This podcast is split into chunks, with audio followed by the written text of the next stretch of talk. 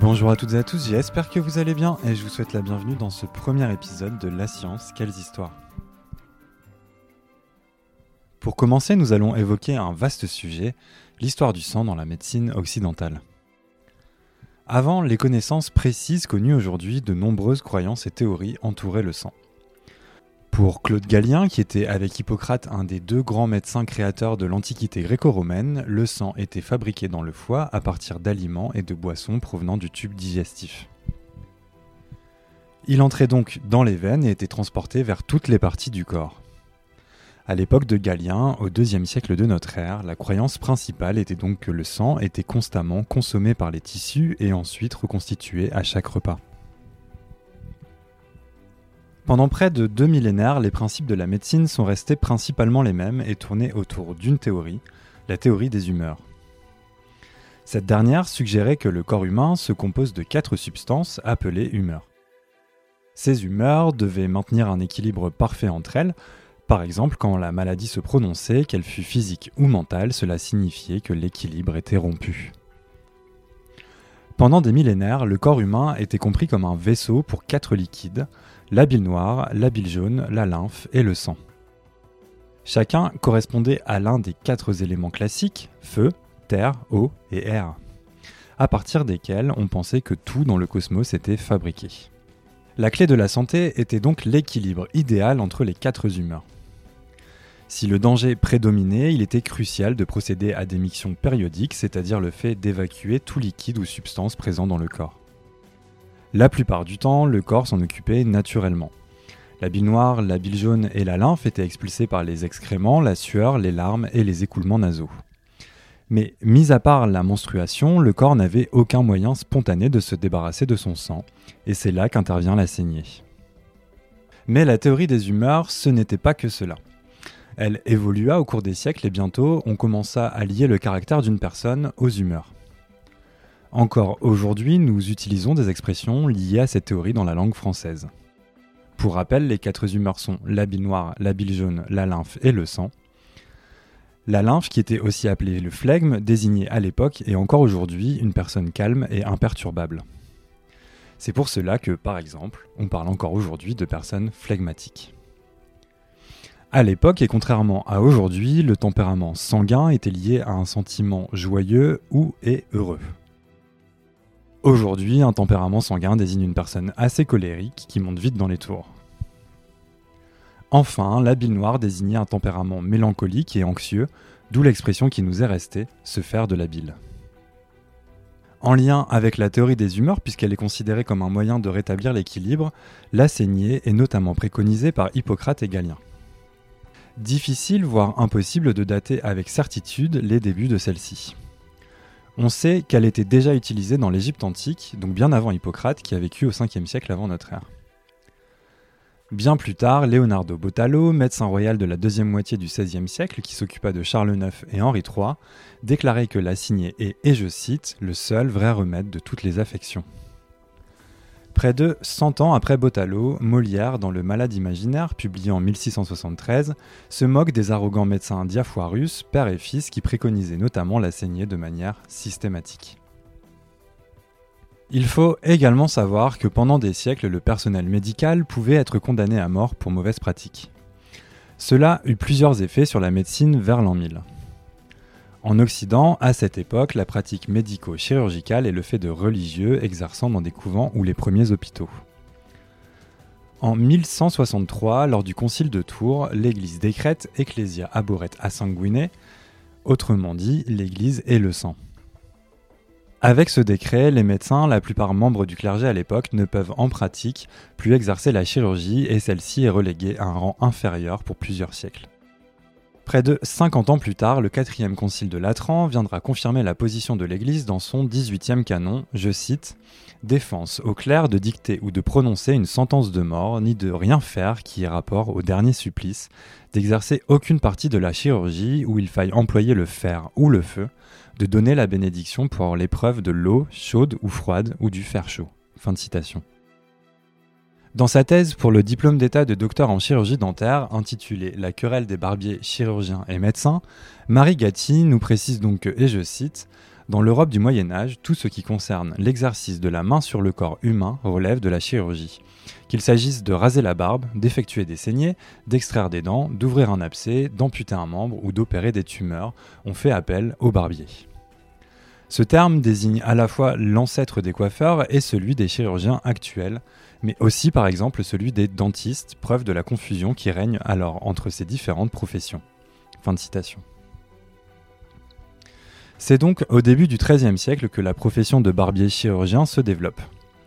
Comme précisé par Marie Gatti, ce barbier chirurgien est en fait un artisan à plusieurs facettes. Il est barbier, coiffeur, maquilleur et donc chirurgien. Ce sont de vrais soignants que la population vient voir régulièrement pour une taille de barbe, une coupe de cheveux ou encore donc une saignée. Ce métier que l'on peut considérer déjà loin de la médecine traditionnelle pourra parfois être synonyme d'ascension sociale comme par exemple pour Ambroise Paré. Fils de barbier chirurgien, il reprendra le commerce de son père avant de devenir le chirurgien de plusieurs rois de France, à savoir les successeurs de François Ier, donc François II, Charles IX et Henri III. À partir du XVIe siècle, les progrès scientifiques permettent de petit à petit réfuter de nombreux principes de la théorie des humeurs. Les travaux d'André Vézal sur l'anatomie en sont un parfait exemple. Mais force est de constater que certaines pratiques ont la peau dure, comme la saignée. Cette dernière sera en effet la source de nombreux abus.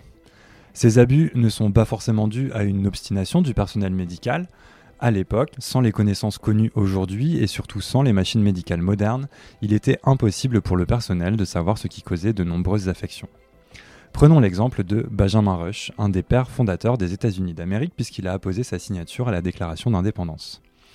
Il était surnommé le prince des saignés. Convaincu de son efficacité, il était notamment persuadé que retirer 2,42 litres de sang à un patient était un traitement efficace. George Washington, premier président des États-Unis, est d'ailleurs probablement mort à cause de saignées excessives. Souffrant en 1799 d'un gros syndrome grippal, il se fit soustraire près de 4 litres de sang en 3 jours et mourut quelques jours plus tard. La pratique de la saignée était donc quasi systématique. En témoignent les 47 prélèvements faits en un an chez Louis XIII et les 2000 saignées qu'a subi Louis XIV au cours de ses 76 années de vie, ce qui représente grosso modo 26 saignées par an. Un autre exemple frappant est celui du duc de Berry, héritier de la couronne. Le 13 février 1820, le fils de Charles X se rend à l'opéra avec sa compagne. La duchesse, un peu fatiguée, informe son mari qu'elle souhaite rentrer avant la fin de la représentation pour aller se reposer. Le duc décide donc de raccompagner son épouse jusqu'au carrosse, mais malheureusement, un certain Louvel rôdait dans les parages et n'attendait qu'une chose, le moment idoine pour tenter d'assassiner l'héritier du trône. Avec la vitesse de l'éclair, Louvel fonce sur le duc de Berry et le poignarde profondément en dessous de la poitrine. Le duc s'écrie Je suis assassiné. Le sang coule alors abondamment de la blessure et très vite on fait parvenir des secours sur le lieu du drame. Les premiers soins, des saignées sur les bras et les pieds alors que le duc perdait son sang de manière abondante. Il mourut quelques heures plus tard. Mais peu à peu, la médecine va se tourner vers un autre procédé, la transfusion sanguine. C'est William Harvey, scientifique britannique, qui fut le premier à décrire la circulation sanguine. L'ensemble de ses travaux sur le sujet, débuté en 1616, fait l'objet d'un ouvrage en 1628, Exercice anatomique sur le mouvement du cœur et du sang chez les animaux. En 1667, le 15 juin précisément, Jean-Baptiste Denis, médecin personnel de Louis XIV, est le premier à injecter de manière bien documentée le sang d'un animal à un homme. Fort de cette expérience réussie, il traite quatre autres patients par transfusion dans cette même année 1667. Alors que les deux premiers patients survivent à ce traitement, les deux derniers en meurent. Le traitement du dernier patient fait même grand bruit. Une controverse naît en effet de ce décès car la femme du patient accuse Denis d'être à l'origine de la mort de son époux. Le médecin est donc accusé de meurtre puis est acquitté lors du procès. La femme du défunt, elle, sera condamnée pour empoisonnement de son mari à l'arsenic. Cette affaire fait à l'époque grand bruit et les pratiques de Denis, très nouvelles pour l'époque, commencent à poser problème, à tel point que le Parlement ira jusqu'à interdire par décret toute transfusion en 1670. Quatre ans plus tard, un médecin néerlandais nommé Van Leeuwenhoek fait la découverte des globules rouges, notamment en étudiant minutieusement de nombreux animaux et l'être humain. Et c'est seulement un siècle et demi plus tard que de nouvelles tentatives de progrès seront faites. En 1829, James Blundell, scientifique anglais, publie un article dans la toute jeune revue The Lancet pour promouvoir la transfusion d'homme à homme, en lieu et place de la transfusion de l'animal à l'homme. En effet, à l'époque, cette pratique avait été quelque peu abandonnée à cause de son très faible taux de réussite. Cependant, l'article de Blundell ne fait pas trop d'effet. De nombreux problèmes subsistent encore, comme la coagulation du sang qui rend la transfusion encore très compliquée. Ce problème en restera un pendant de nombreuses décennies. Des procédés furent testés et utilisés pour la prévenir. Par exemple, on commence par ajouter du citrate de soude en 1914, puis du dextrose deux ans plus tard, mais ces procédés ne s'avèrent que peu efficaces. Le XXe siècle est bien entendu le siècle des grandes avancées et il commence fort pour le sang puisqu'en 1900, l'Autrichien Karl Landsteiner fait la découverte de plusieurs types de groupes sanguins, à savoir les groupes A, B et O. Désormais, la plupart des transfusions sont des succès.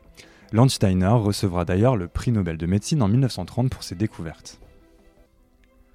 Pendant la Première Guerre mondiale, on assiste à une progression dans les procédés des transfusions.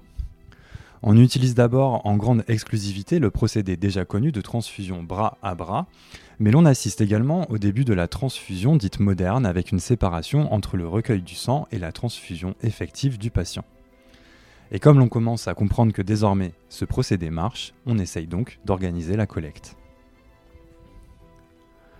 En 1928, Arnaud Tsank, médecin français qui fut ambulancier militaire pendant la Première Guerre mondiale et qui avait donc saisi toute l'importance de la transfusion sanguine, fonde le premier centre de transfusion sanguine à l'hôpital Saint-Antoine de Paris, sous le nom d'œuvre de la transfusion sanguine d'urgence. Le centre réalisera 262 transfusions en 1929, 3738 en 1932 et plus de 35 000 en 1948. En 1949, il crée alors le Centre national de transfusion sanguine rue Cabanel dans le 15e arrondissement de Paris. Mais à l'époque, on ne donne pas son sang, on le vend. Arnaud Sank milite alors pour que le geste devienne gratuit et volontaire. Il fut parmi les inspirateurs de la loi française du 21 juillet 1952, réglementant les principes éthiques du don du sang. Un an plus tard, la Fédération nationale des donneurs de sang bénévoles est créée. Norman Bethune, médecin canadien et engagé côté républicain dans la guerre civile espagnole à la fin des années 30, créa la première banque de sang en Europe le 23 décembre 1936. Il invente le concept de collecte mobile qui se passe à l'arrière d'un camion. Mais d'autres avancées ont également lieu à l'époque. Par exemple, en 1951, Patrick Mollison, un hématologiste britannique, effectue la première transfusion avec du sang congelé, puis décongelé. Lors de la Deuxième Guerre mondiale, Mollison s'était déjà illustré avec son collègue Lou dans le cadre de l'effort de guerre en mettant au point la solution de conservation dite ACD pour acide citrique, citrate et dextrose qui permet de conserver le sang pendant 21 jours. De nos jours, cette solution ACD est encore très largement utilisée. En 1952, Carl Walter et William Murphy font la promotion de la première poche à sang en matière plastique en remplacement des flacons de verre. Cette découverte se fait une nouvelle fois lors d'un effort de guerre, à savoir la guerre de Corée qui s'est déroulée de 1950 à 1953. Cette technologie, révolutionnaire à l'époque, mettra plus de 20 ans à s'installer de manière globale, mais aujourd'hui, difficile d'imaginer une transfusion sans elle. Les décennies qui suivront seront le temps des avancées biologiques et du contrôle des risques liés aux transfusions. Et pour conclure, évoquons la création de l'établissement français du sang, l'EFS, en janvier 2000. Cet établissement est l'opérateur unique de la transfusion sanguine en France sous tutelle du ministère de la Santé. En 2016, l'autosuffisance nationale en produits sanguins a été assurée grâce à la mobilisation de près de 1 600 000 donneurs, dont 270 000 ont donné pour la première fois. Près de 3 millions de dons ont été effectués, le don moyen étant donc de 1,84 dons par donneur. Enfin, notons que les femmes représentent 52% des donneurs, que la moitié des donneurs ont moins de 40 ans et qu'un tiers des nouveaux donneurs ont 18-19 ans. 83 ans après l'invention de la collecte mobile par Norman Bethune, près de 80% des dons sont réalisés via ce procédé. Merci à toutes et à tous d'avoir écouté ce podcast de La Science, quelles histoires? Cet épisode a été écrit sans parti pris ni préjugé. Nous faisons en effet tous les efforts possibles pour vous apporter des textes clairs, précis et basés sur des sources fiables. N'hésitez pas à nous envoyer vos questions, évaluations et petites étoiles sur les différentes plateformes de podcast ainsi que sur notre site internet fondation-ipsen.org ou notre page Facebook LiveLab Fondation Ipsen. Merci à tous de votre soutien et je vous donne rendez-vous très bientôt.